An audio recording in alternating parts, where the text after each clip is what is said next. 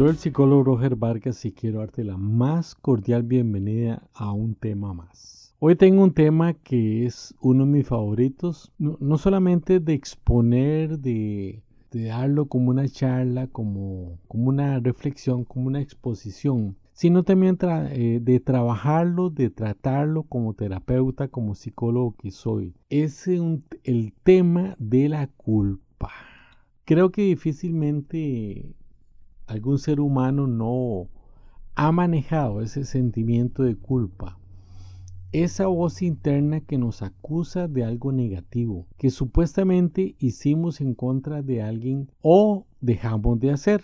Es un sentimiento de responsabilidad por un daño causado y en algunas ocasiones un daño que fue involuntario, que no tuvimos nosotros eh, la voluntad o la causa directa de provocarlo. Es una huella mental negativa, muy negativa. Vuelvo a retomar el concepto de esa voz interna. Una voz interna que ha dejado muchos mensajes adversos en nuestras vidas, muchos mensajes negativos que están ahí como teniendo un eco en nuestra mente a cada rato, como si estuviéramos hablando en lo más alto de una montaña y habláramos duro, y ese eco se repite dándonos pensamientos totalmente destructivos.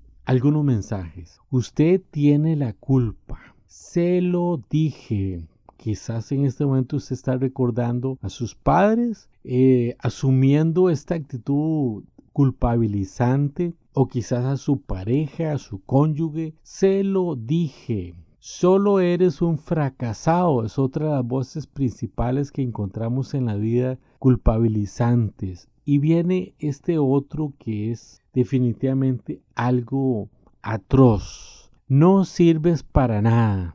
Y el gran problema es que el ser humano puede llegar a creerlo, puede llegar a tomarlo como algo que le pertenece, que empieza a funcionar como un programa de cómputo. No sirves para nada. Ojo a esto. Esta siguiente frase la escuché de un paciente. Había terminado su secundaria siendo un alumno de honor. Sin embargo, su mamá le decía, mejor tu mamá hubiera parido un rollo de alambres que a usted. Así le despedazó la vida. Era un hombre muy inteligente, con una voz impresionante que le permitía cantar eh, teniendo mucho éxito. Y una persona que tenía una autoestima que daba lástima, una autoestima muy pobre. Algunos mensajes también vagabundo, no sirves para nada, eres torpe. Uy, qué feo cuando los progenitores tratan a un hijo o una hija con estas frases. Solo problemas buscas en la vida. Quiero poner un ejemplo que leí una vez en internet que me gustó mucho y es una niña que jugaba a atrapar moscas y al sorprenderla el padre se metió a la mosca en la boca. Y el padre le decía, ¿qué tienes en la boca? Y ella movía la cabeza diciendo, no, no. Pero el padre podía, aquí es una exageración, pero el padre podría, podía escuchar al insecto dentro de la boca de la hija. Pausa. Sí, aquí la mosca vendría a ser como la culpa en nuestras vidas, que a veces está dentro de nuestra boca. Horrible pensar en eso, tener una mosca dentro de la boca y no querer abrirla, no querer soltar esa culpa. Entonces muchas veces esa mosca o culpa está presente en nuestras vidas. Al final de la reflexión de este tema voy a, retomar el tema de la mosca y darle una aplicación para que vean que esa mosca puede representar la culpa en nuestras vidas. Sigo adelante. Nadie se salva de la culpa.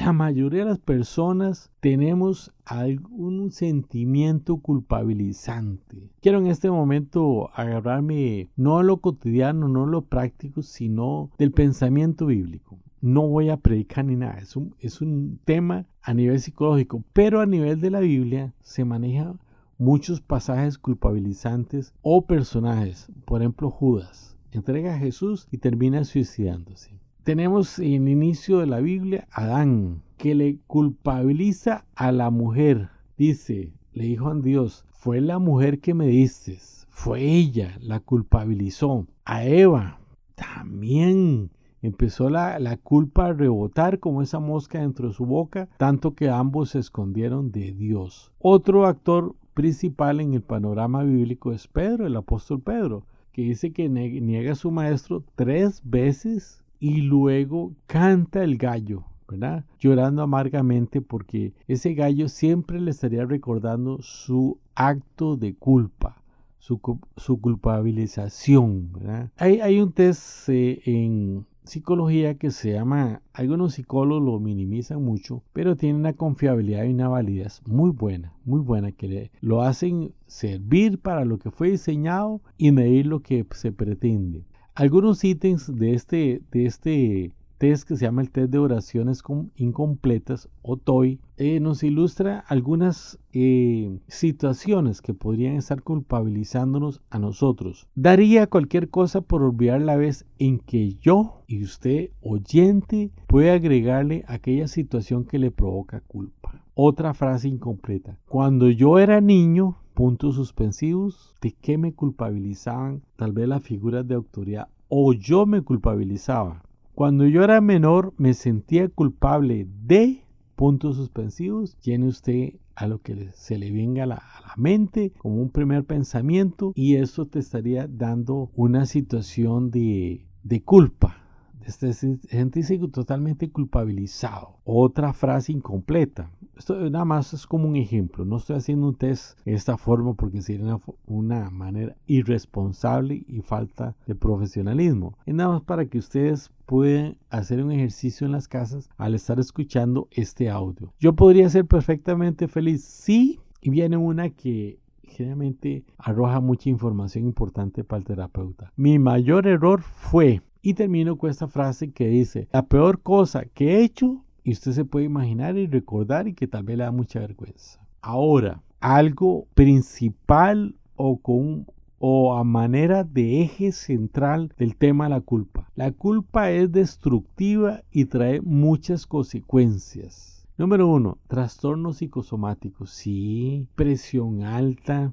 asma, taquicardia, estos son algunos ejemplos, ¿verdad? Pero la, la gama puede ser muy amplia. Sigo con algunos ejemplos. Alergias, gastritis, depresión y lo que voy a citar, tal vez usted me dice, está exagerando el psicólogo. No, cáncer, cáncer, disfunciones sexuales, artritis. Y por ejemplo, la, la artritis reumatoide es una artritis que generalmente tiene un componente de mucha culpa y la persona, en lugar de sacarla, se, autodirige todo ese, ese malestar y ese sentimiento fuerte. Recuerdo una señora que atendí de 78 años, casi los 80 años, divorciada, tomaba 15 pastillas al día y entre esas pastillas algunas a nivel de psicotrópicos recetadas por un psiquiatra. Tenía muchas enfermedades y curiosamente esta mujer tenía 20 años de divorciada, pero portaba los anillos de compromiso de casada. Por favor, eh, yo no pude evitar decir, señora, ¿por qué sigue portando sus anillos de compromiso de casada? Porque yo me casé para siempre. ¿Y su marido? Ah, tiene como 17 años de estar casado. Se tuvo que trabajarle el duelo, ese duelo no resuelto y la culpa que, que ese divorcio le había provocado a esta estimada señora. ¿Qué pasa con, con, la, con la culpa? Además de lo psicosomático, además de conformarse o configurarse como un problema psicológico muy importante. La culpa nos quita la felicidad, estimula el rechazo y el aislamiento, y ojo esto, esto es muy clínico y es una gran verdad psicológica y psiquiátrica. Es un eje importante de la depresión. Me atrevo a decir que no hay estado depresivo donde no esté presente la culpa. De hecho que es uno de los indicadores que el psicólogo, el terapeuta va a explorar cuando, cuando tiene un encuentro con un paciente depresivo. La culpa provoca ira y rebelión se pelean contra todo el mundo y muchos buscan tener el poder. Sí, necesitan tener un poder para tratar de reparar esa falta o esa culpa que vienen arrastrando durante toda la vida. Algo, alguien, no recuerdo cuál autor, comparó a la culpa con un pagaré mental. Sí, son sujetos marcados por la culpa condenados de por vida la falta. Es como que nunca han terminado de pagar esto. Quiero poner un ejemplo que también en mi consulta privada atendí hace muchos años para ir cerrando y, dar algunas recomendaciones que pueden eh, serles de mucha importancia para manejar la culpa y para erradicarla de sus vidas. Estaba atendiendo un paciente que tenía como año y medio de estar en, consulta, en terapia.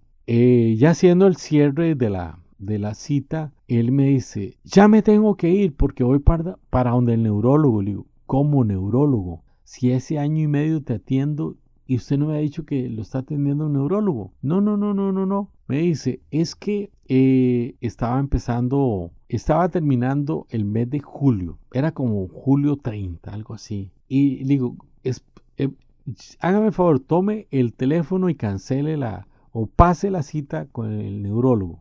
Tengo tiempo y vamos a ir hablando. ¿Cómo que usted al inicio de agosto le viene la culpa? Sí, me viene, se me, me viene una migraña me viene la migraña y esa migraña es tan fuerte que me la tiene que tratar un neurólogo. ¿Y cuándo se le quita? A final de agosto. Qué interesante, tenés una, una migraña selectiva que solo en el mes de agosto. Esto, esto tiene que tener un componente psicológico. ¿Qué pasó en el mes de agosto? Bueno, iba manejando y se me atravesó un alcohólico, lo atropellé y lo maté. Y cuando fui a presentarle mis disculpas, mi perdón a la mamá de este alcohólico, cosa que no tenía la responsabilidad directa, aunque lo había atropellado y lo había matado, pero el hombre estaba totalmente alcoholizado. La mamá de este ebrio le contesta, gracias por darme el peor día de la madre. Soy costarricense, 15 de agosto se celebra el Día de la Madre en nuestro país. Después de un tiempo de terapia, esa migraña, eh, inmediatamente lo empezamos a trabajar y llegó agosto y no tuvo la migraña. La migraña se erradicó porque él logró sacar la culpa de su, vida. ¿Cómo erradicarnos de esa culpa? ¿Cómo liberarnos de la culpa? O en este caso de la mosca que estaba en la niña ahí revoloteando. Número uno, hay que diferenciar si ese sentimiento, ese sentimiento de culpa, de culpabilización es producto de mis acciones o decisiones o las circunstancias y fue ajeno a mi voluntad y se trata de un simple accidente de la vida. Que acabo de poner un ejemplo sobre este hombre de la migraña. 2. Reconocer cuando mis padres o figuras significativas me depositaron sus frustraciones, agresiones, implantando un sentimiento de no ser adecuado para muchas cosas. Qué terrible es esto, ¿verdad? Cuando los padres, las figuras de autoridad, las figuras afectivas por excelencia marcan a una persona. Darme cuenta que muchos de los mandatos psicológicos que recibí en mi vida fueron negativos, fueron adversos y me culpabilizaron. Debo renunciar a ellos y ser yo mismo y entender que esos mandatos no eran la verdad psicológica de mi momento histórico, ni es en este momento, en el presente, en el ahora y en el aquí agarrarme, y esto escuchen con mucha atención para que no lo confundan, agarrarme del poder de la confesión, no necesariamente en el sentido religioso, sino a manera de catarsis, de sacar todo aquello que me angustia, todo aquello que me culpabiliza y liberar, liberar todo eso que he mantenido en secreto. Lo anterior hay que hacerlo con personas adecuadas, con personas que sepan escuchar, personas que no nos vayan a culpabilizar más y que podamos revelarles el secreto sin saber que nos van a culpabilizar o señalar. Ojo a esto,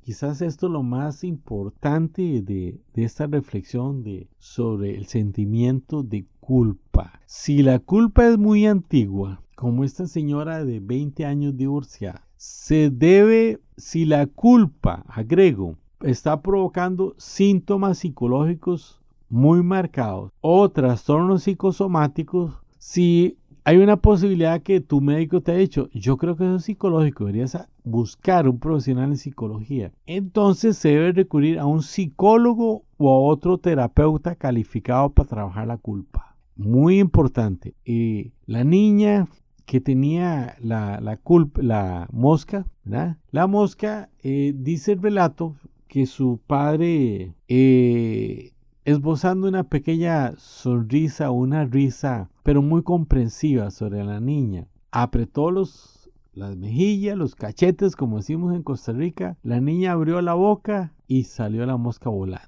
Entonces, un acto, un acto, una decisión me puede liberar. Me puede liberar totalmente la culpa y voy a empezar a ver los cambios, voy a ver la evolución positiva que se va a dar en mi vida. Finalmente, a veces como ser humano me debo dar la oportunidad de poder fallar, porque simplemente soy humano y todos los humanos fallamos. Si yo tengo esta mentalidad, voy a ser feliz y voy a erradicar la culpa para siempre. Soy el psicólogo Roger Vargas, te agradezco haber escuchado este audio, estoy para servirte, si necesitas una consulta, si necesitas de mis servicios, puedes comunicarte a mi correo psicologiaroger.gmail.com Psicología con P y pegado a Roger, psicologiaroger.gmail.com Muchas gracias, un abrazo y les deseo lo mejor y sobre todo que sean libres de la culpa. Un abrazo.